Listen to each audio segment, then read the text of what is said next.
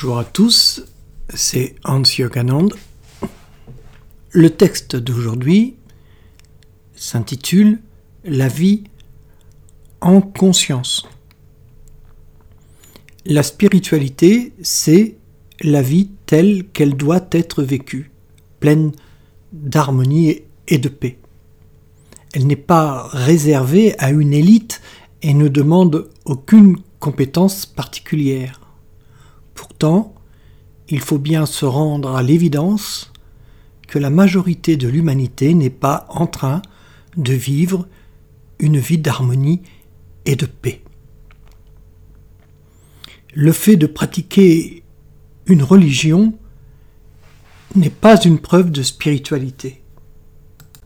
Chez les religieux, il en est de spirituels et d'autres qui ne le sont pas. Les extrémistes intolérants ne sont pas des personnes spirituelles, par exemple. La vie spirituelle est une vie passée en toute conscience dans le respect de ce qui nous compose, le corps, le mental et l'âme. On ne fait pas entrer la spiritualité dans son existence.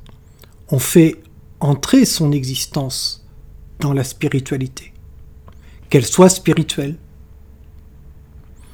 Il ne s'agit pas d'abandonner quoi que ce soit en embrassant une ascèse exclusive. Si vous travaillez, que vous avez une famille et des amis, il n'est pas nécessaire de démissionner ni de laisser vos proches sans nouvelles pour vivre une vie spirituelle. Le mot conscience est un synonyme du mot âme.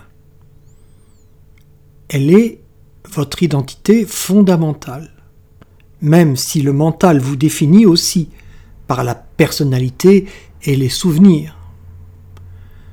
Vous êtes aussi ce corps tant que l'âme y est incarnée.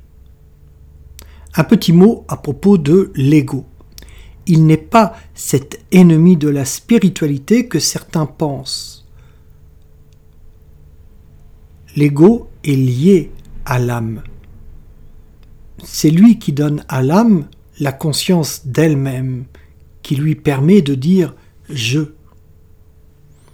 La vanité est désignée par le mot faux ego. Le mental et l'intelligence, les sentiments et la mémoire, son siège est le cerveau. L'intelligence est utile, encore faut-il la garder sous contrôle. Science sans conscience n'est que ruine de l'âme. C'est une citation de Rabelais dans Pantagruel. Tout être vivant est en vie cette tautologie pour exprimer que la vie est bien le dénominateur commun de tout être vivant. Cette vie n'est pas un concept philosophique, elle est une réalité et elle est énergie.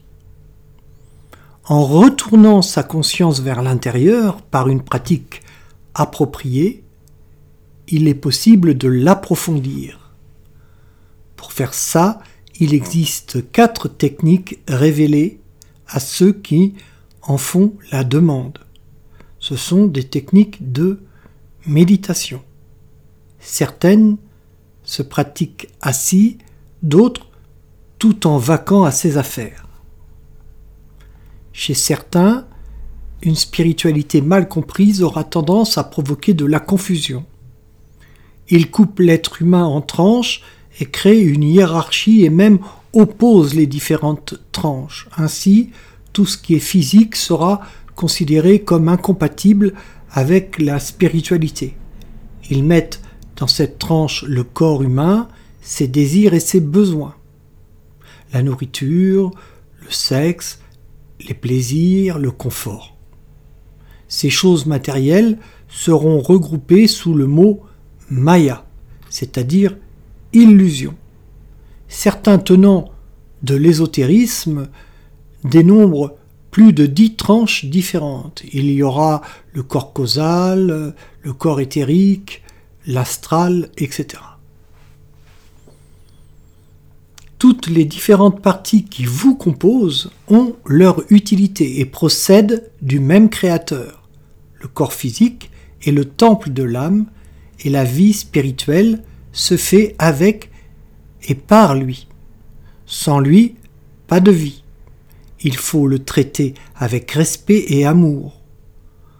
Pour ce qui est du monde, il est la création de Dieu et une grâce. L'illusion n'est pas dans ce que l'on voit, mais dans le regard.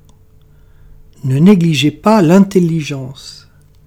Certains considèrent la pensée comme un parasite de la méditation, c'est vrai, dans la méditation profonde, mais elle a son utilité au quotidien.